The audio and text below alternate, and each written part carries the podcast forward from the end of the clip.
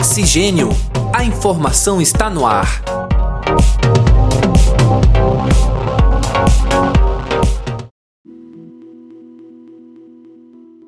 Olá, caros ouvintes e caras ouvintes. Está entrando no ar mais uma edição do podcast Oxigênio. A informação está no ar. Eu sou André Pinheiro e comigo neste programa está a acadêmica de jornalismo Cibele Santos. É com você, Cibele. Olá, André. Olá, caro ouvinte que nos acompanha em mais um episódio do podcast Oxigênio. O meio ambiente envolve todas as coisas com vida e sem vida que existem na Terra e que afetam os outros ecossistemas existentes, bem como a vida dos seres humanos. Sim, é tudo que está à nossa volta, que diretamente nos afeta e também é afetado por nós. O assunto do programa de hoje é justamente o meio ambiente, as mudanças climáticas, os desastres ambientais e a governança ambiental. E quem nos acompanha nessa conversa hoje é o professor Charles Alexandre Souza Armada. Seja muito bem-vindo, professor. Obrigado, Sibeli, pelo convite, professor André. Estou à disposição de vocês. Em 2020, nós vimos diversos fenômenos incomuns e assustadores, como o ciclone bomba em Santa Catarina e a nuvem de gafanhotos na América Latina. Esses fenômenos eles são efeitos de mudanças climáticas. É possível evitar ou diminuir esses casos no futuro? Bom, excelente pergunta e, e, bastante atual, né, Sibeli? Esse ano de 2020, sem contar a pandemia, né? Também tem uma relação com, com a questão do meio ambiente, que a gente pode falar depois, né? Esses eventos chamados de eventos extremos, né, principalmente o ciclone bomba que nós tivemos aqui na região sul, né, tem uma relação direta com as mudanças climáticas, sim. Tem uma relação direta com as mudanças climáticas. E você perguntou se, se é possível evitá-los, né? É, num curto espaço de tempo, não é possível, porque esse processo de aquecimento global que vem sendo intensificado nos últimos 80 anos, 90 anos, né, é, vai, de, vai demandar um, uma quantidade de tempo também bastante extensa para que a gente consiga regularizar essa dinâmica climática planetária. Professor, é, já que o senhor falou em aquecimento global, né, vamos pegar o gancho e vamos falar também das queimadas. Né? 2020 parece ser também o ano marcado por ocorrência de queimadas, né? Na Austrália, na Califórnia, e aqui no Brasil nós temos os casos da Amazônia e do Pantanal. Né? O, o Pantanal, inclusive, está chamando muito atenção né, atualmente. É, também as queimadas, como é que vai afetar climaticamente a curto, médio e longo prazo? Então, professor André, quando você fez a abertura, né, você apresentou uma definição assim muito legal, né, de, de meio ambiente. Meio ambiente é tudo aquilo que nos afeta. A gente tem uma interrelação entre o meio ambiente aqui no Brasil e uma interrelação né, do, do, que acontece no Brasil com o resto do planeta e vice-versa. Né? Então, são vasos comunicantes, a gente pode dizer assim. Está tudo interconectado, né, para usar um, uma expressão é, mais atual. Né?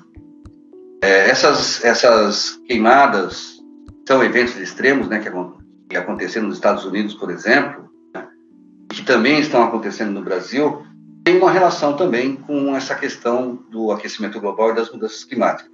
No caso do Pantanal, né, é, aquela região, a região centro-oeste do Brasil, é, vem enfrentando uma seca histórica. Então você tem um componente é, climático importante para explicar uma parte desses recordes de, de pontos de calor e de queimadas no Pantanal apenas para trazer o exemplo do Pantanal, sem entrar né, na questão da Amazônia e do Cerrado que está pegando fogo também. Professor, então, com base né, no que você expôs, é, a compreensão do conceito de interdependência, ela pode ser importante para a gente compreender melhor essas questões também? Sim, sim. Tem alguns autores que consideram que o planeta é uma entidade viva. Né? O ser humano é um dos organismos que habitam esse planeta. E como você bem disse no início, na, logo na abertura, é, meio ambiente é tudo. Né? São seres animados, os seres que não são animados, é, as florestas, é, inclusive no próprio conceito de meio ambiente, é um, um, as cidades, é que mais da, mais, mais da metade da população do planeta vive em centros urbanos. Os centros urbanos também fazem parte do meio ambiente. chamado meio ambiente artificial. Né? Então, existe sim uma interdependência de organismos, de biomas, de sistemas, interligando todo o planeta. Tem um autor chamado James Lovelock, que ele considera, ele defende a teoria de Gaia, né? e que o planeta é uma entidade viva, que tudo que acontece com algum dos organismos tem influência nos demais. E é o que a gente está vivenciando e presenciando hoje em dia. O problema que a gente enfrenta não é de hoje, são desmatamentos, muito também para essa ampliação, construção de centros e monumentos urbanos. E recentemente foi anunciado a possível mudança das corridas de Fórmula 1 de São Paulo, do Autódromo de Interlagos, que já tem construído, Rio de Janeiro, onde vai ser preciso construir um autódromo novo. Para a construção desse autódromo é preciso desmatar uma parte da floresta atlântica que tem lá. Existe a promessa de reflorestamento, de replantarem as árvores, mas muita gente ainda não consegue sentir firmeza nessa promessa. Eu pergunto, é possível uma construção desse porte ser feita, levando em consideração a consciência ambiental, sem perder essa consciência ambiental? Será que precisa? Será que é possível construir o, o autódromo e manter as, as matas, enfim? Olha, eu, eu achei engraçado na hora que você colocou, Sibeli, a gente não consegue sentir firmeza dessas promessas. Então, nós já temos um autódromo construído. Né? Para a construção de um outro vai ter que ter um impacto ambiental considerável.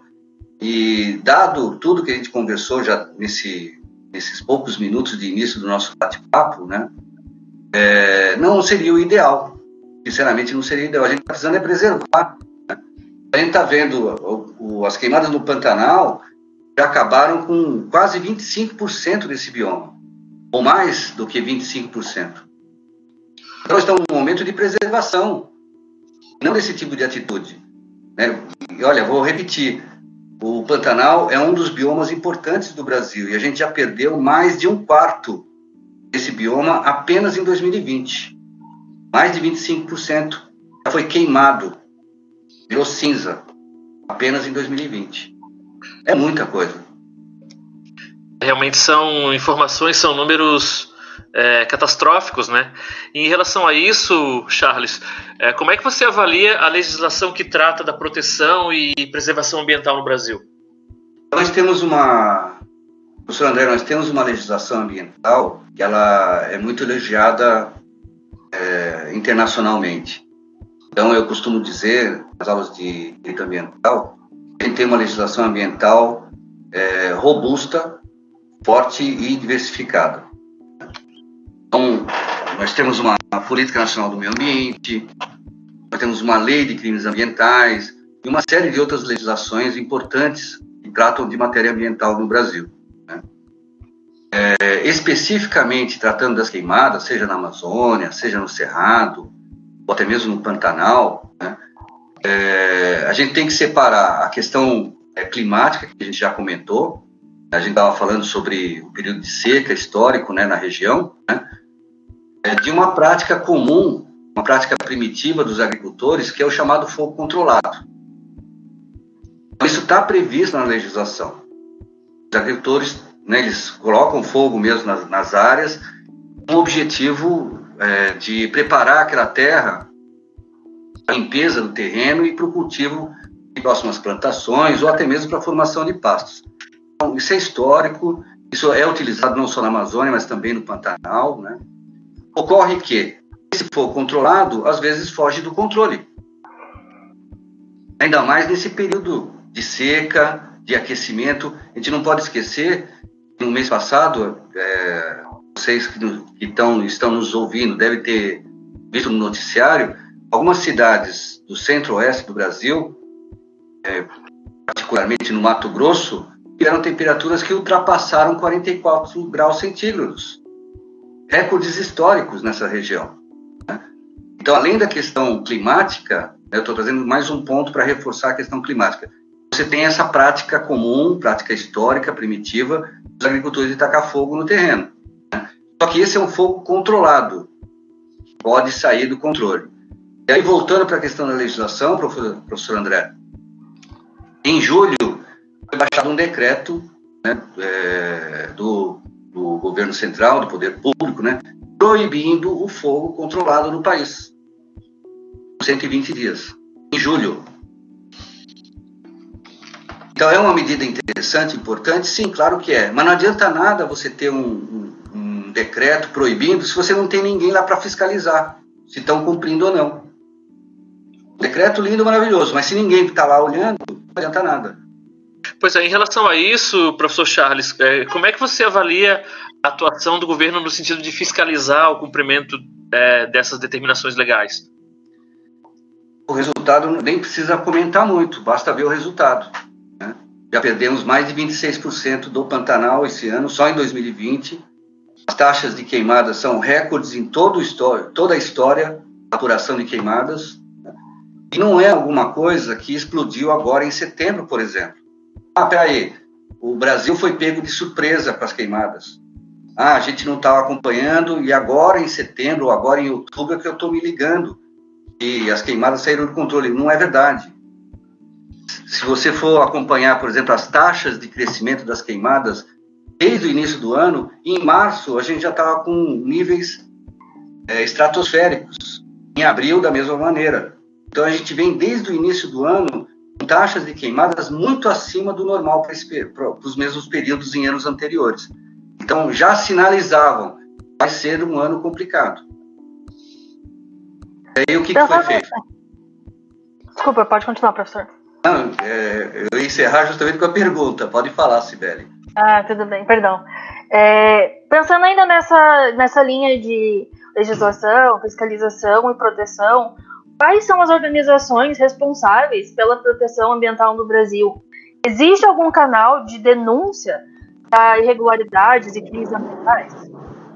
Sim, tem. Nós temos, nós temos os, os principais órgãos ambientais no nível federal, que é o IBAMA, né, todo mundo conhece, Instituto Chico Mendes de Biodiversidade, que são os dois principais organismos ambientais na esfera federal. Né. Cada estado possui o seu organismo é, ambiental estadual e muitos municípios, a maioria dos municípios, tem o seu organismo ambiental municipal também. Você tem várias esferas do país de proteção do meio ambiente, um organismo no nível municipal, estadual e federal.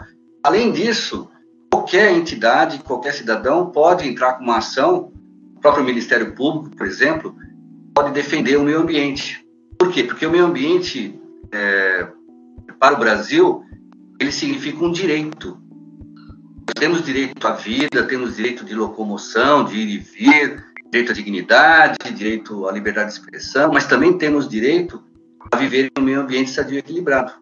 Então, dentro daquela relação de direitos que nós estamos acostumados a, discutir é, e a defender, um deles é o direito ao meio ambiente.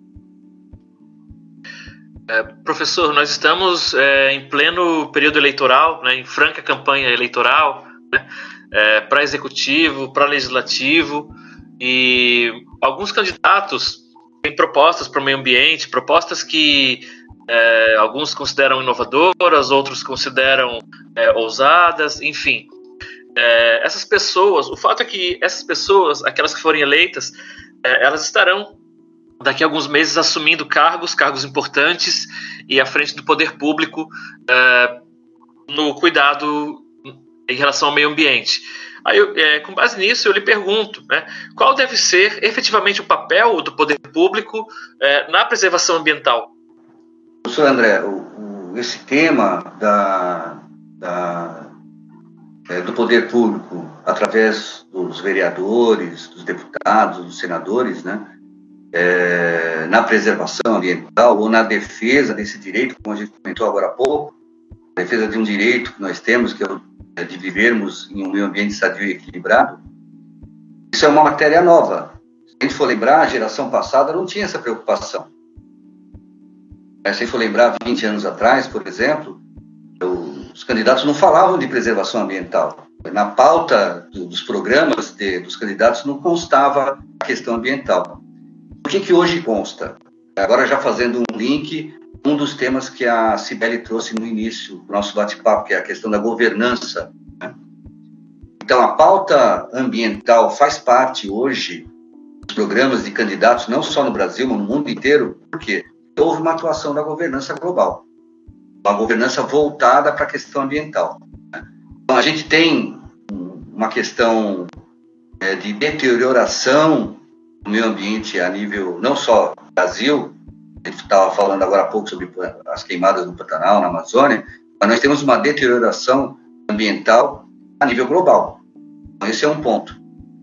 Em função disso, nós temos já há 50 anos desenvolvimento de uma governança ambiental global.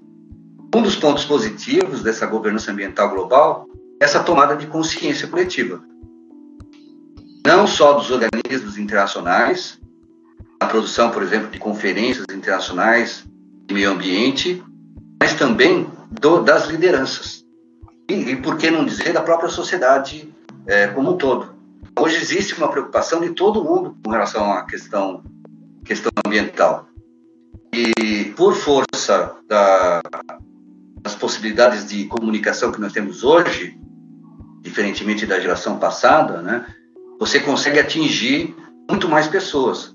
Então, é, um exemplo, aquela, aquela, aquela menina Greta Thunberg, todo mundo conhece ela, né, na defesa do meio ambiente. Isso é uma coisa muito legal que aconteça. Agora, é, para finalizar né, a questão eleitoral, é importantíssimo não só que nós tenhamos candidatos que se preocupem com a questão ambiental, mas é mais importante ainda que a gente saiba escolher muito bem essas pessoas. A gente avalie se essa plataforma ambiental que é apresentada pelo candidato, se ela é realmente consistente ou se não, não se trata apenas de maquiagem verde. É, professor, uma coisa que veio muito forte esse ano, eu acho que muito pelo isolamento social, pelo pessoal estar fechado e não poder ir para a rua protestar, é, online foram feitas muitas é, petições abaixo do assinado, tanto para organizar nação, para pedir é, para aumentar pontos de preservação, para pedir até ação do governo. Esses abaixo assinados online, eles são efetivos? Tem alguma coisa que acontece de fato com ele ou é só uma coisa que a gente coloca o nosso nome lá só ficou dado online? Ah, excelente, excelente questão, Sibeli. Sim, de fato eles têm, têm um peso, têm um valor, não passa desapercebido, né? não passa mesmo. Só, é, eu, nós falamos agora um pouquinho da Greta Thunberg, né? tanto não passa desapercebido que ela fez uma postagem não sei se foi no Twitter, em algum veículo de comunicação, é, mencionando o nosso presidente e a resposta foi imediata. O presidente respondeu para ela. Então, não passa desapercebido. Essas petições online, esses posicionamentos, algum peso eles têm. Né? E principalmente no momento de, como esse que a gente está vivendo de, de eleição. Então, isso vai impactar vai influenciar né, na, nos programas, nos posicionamentos do, dos candidatos, com toda certeza. Se vai fazer a diferença ou não, já é uma outra questão, Sibeli. Mas que tem um peso, tem.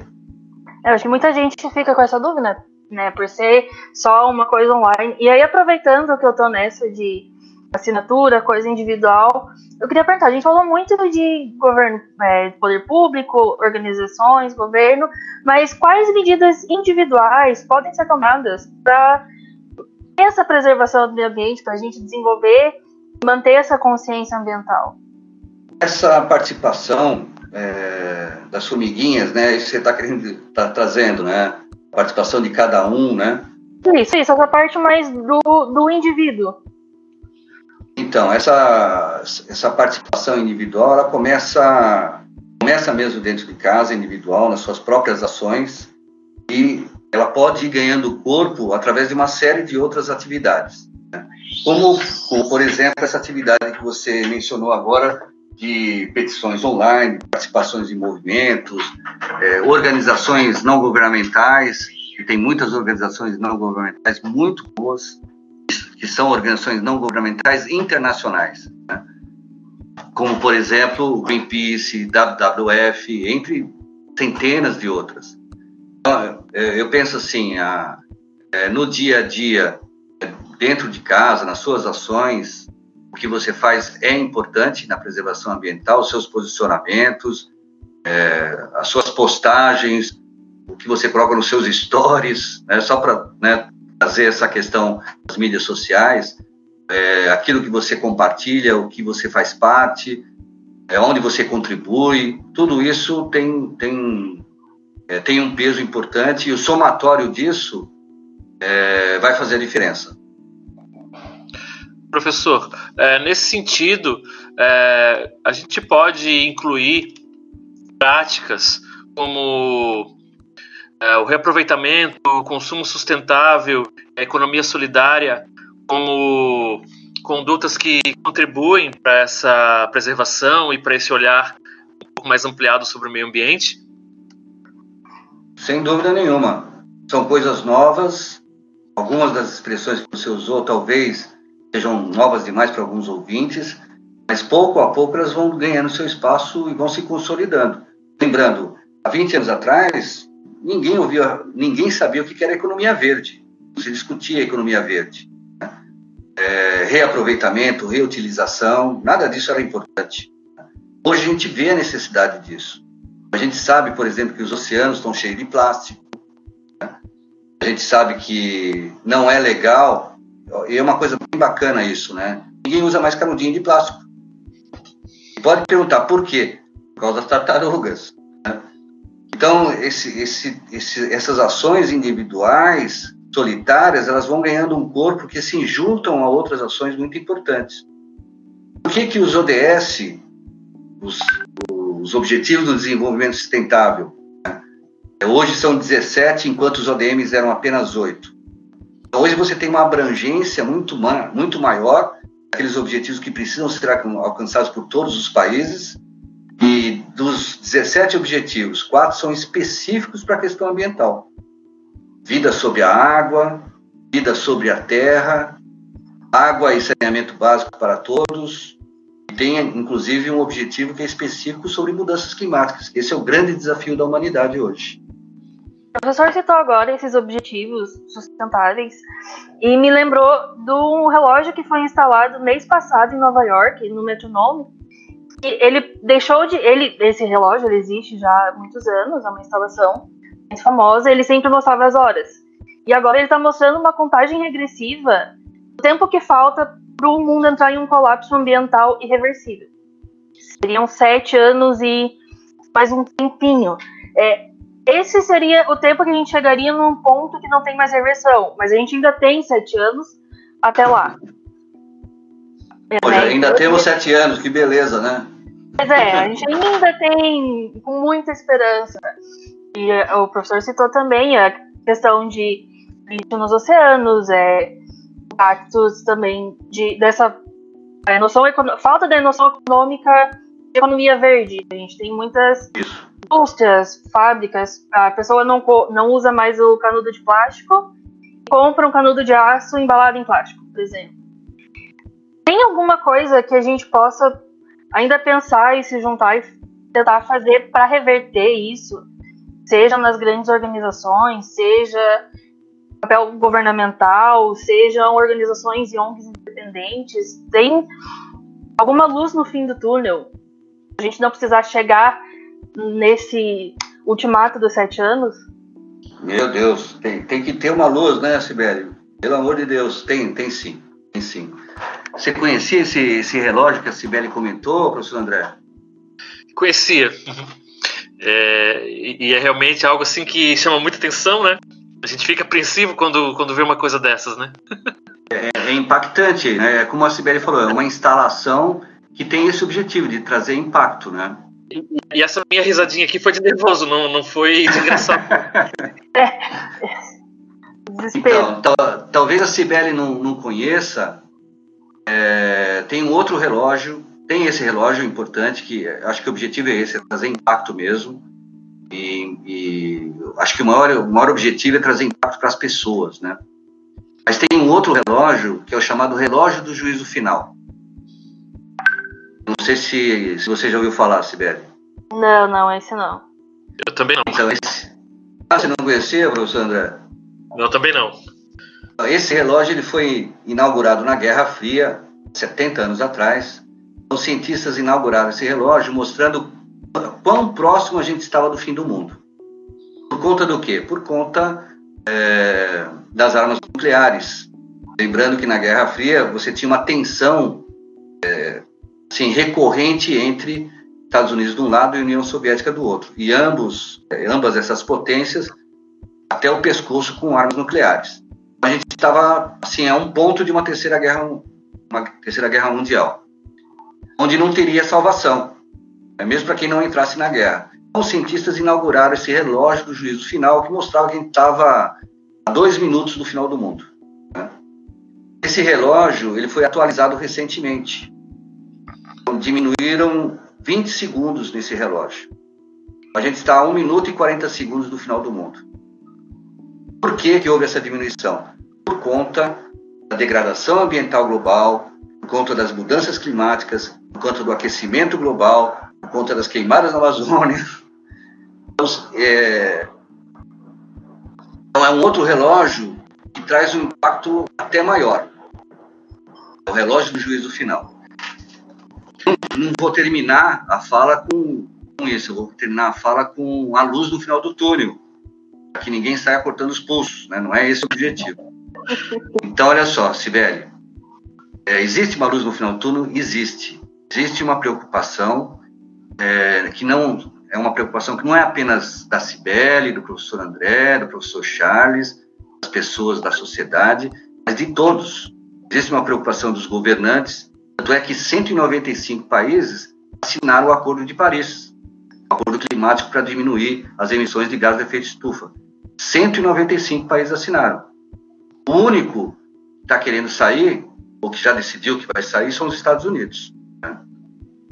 Parece que houve uma menção, né, um ano atrás aí, que o Brasil também sairia, mas isso, graças a Deus, não se confirmou.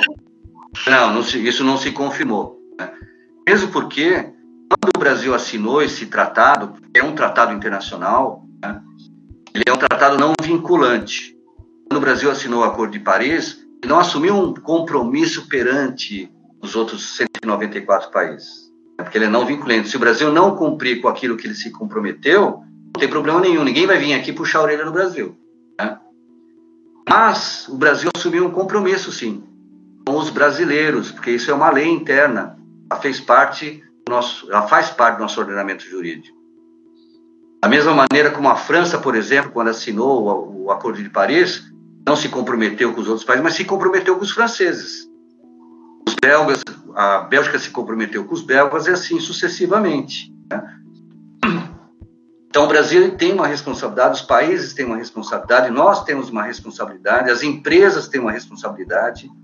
Algumas empresas se utilizam disso, como eu usei a expressão agora há pouco, como maquiagem verde, sim.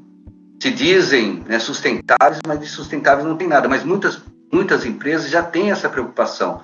Sabem que é importante para o negócio delas elas têm uma preocupação pra, com a preservação ambiental. Além de se preocupar com o lucro, se preocupem também com a questão do meio ambiente. Professor então, todos... agora, Oi, é, desculpa, é, professor. Você tocou num ponto importante, né? É, desculpa lhe interromper, mas ah, essas empresas que se colocam como é, ecologicamente corretas, ambientalmente responsáveis, é, na sua avaliação, até que ponto o que, que isso tem de verdade, ou até que ponto isso é, é simplesmente uma estratégia de publicidade?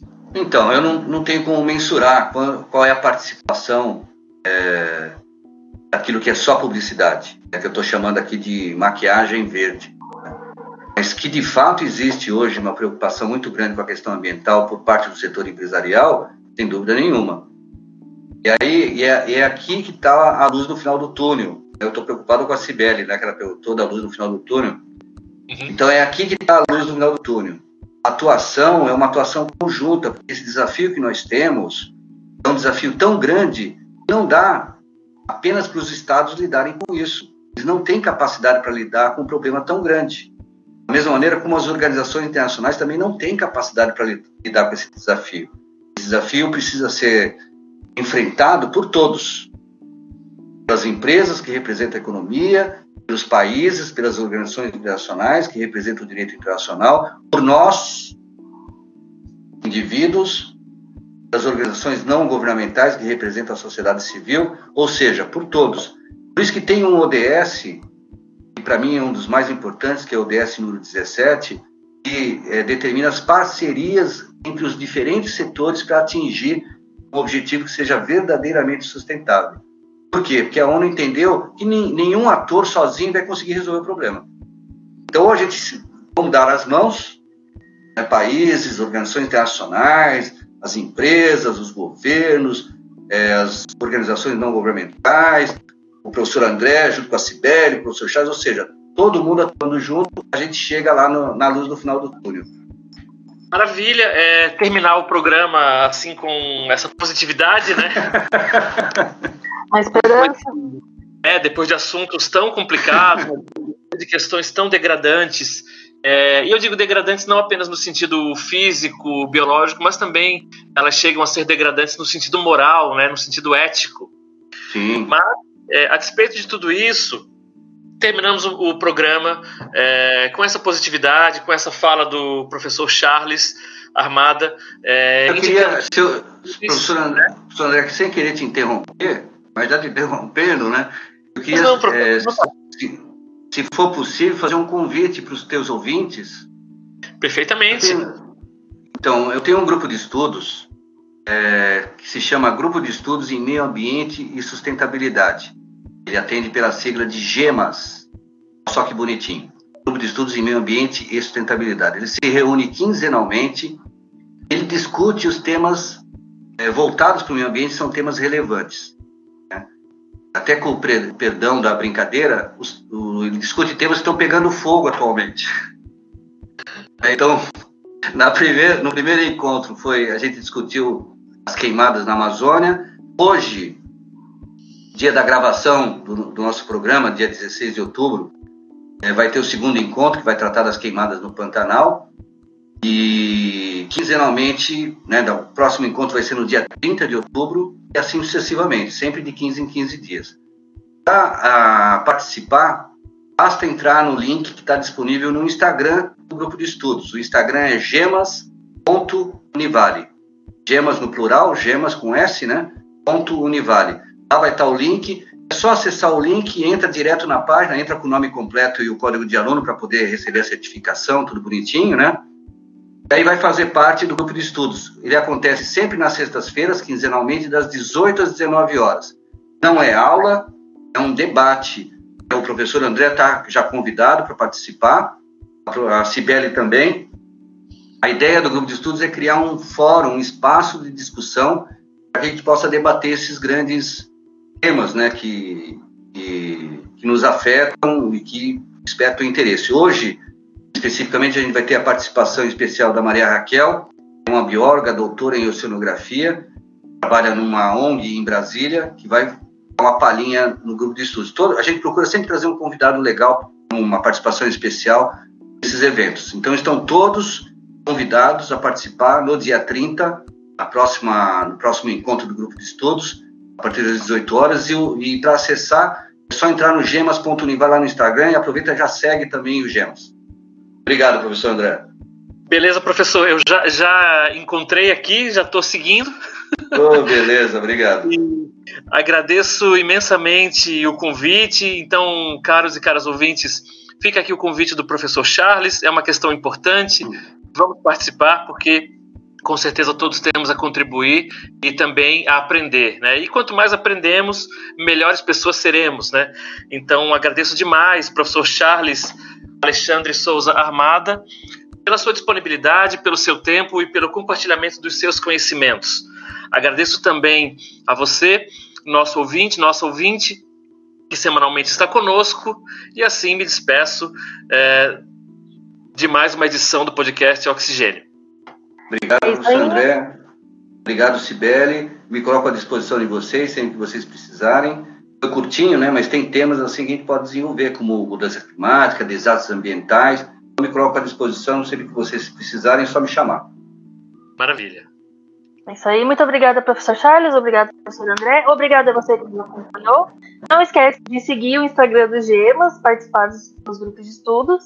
E também não se esqueçam de nos acompanhar nas redes sociais Estamos no Facebook, no Instagram e no Twitter. Até semana que vem. Tchau, tchau. Produção e apresentação André Pinheiro e Cibele Santos. Edição Bruno Portes. Uma produção do projeto de extensão Oxigênio, Central de Podcasts. Universidade do Vale do Itajaí. Escola de Artes, Comunicação e Hospitalidade. Curso de Jornalismo.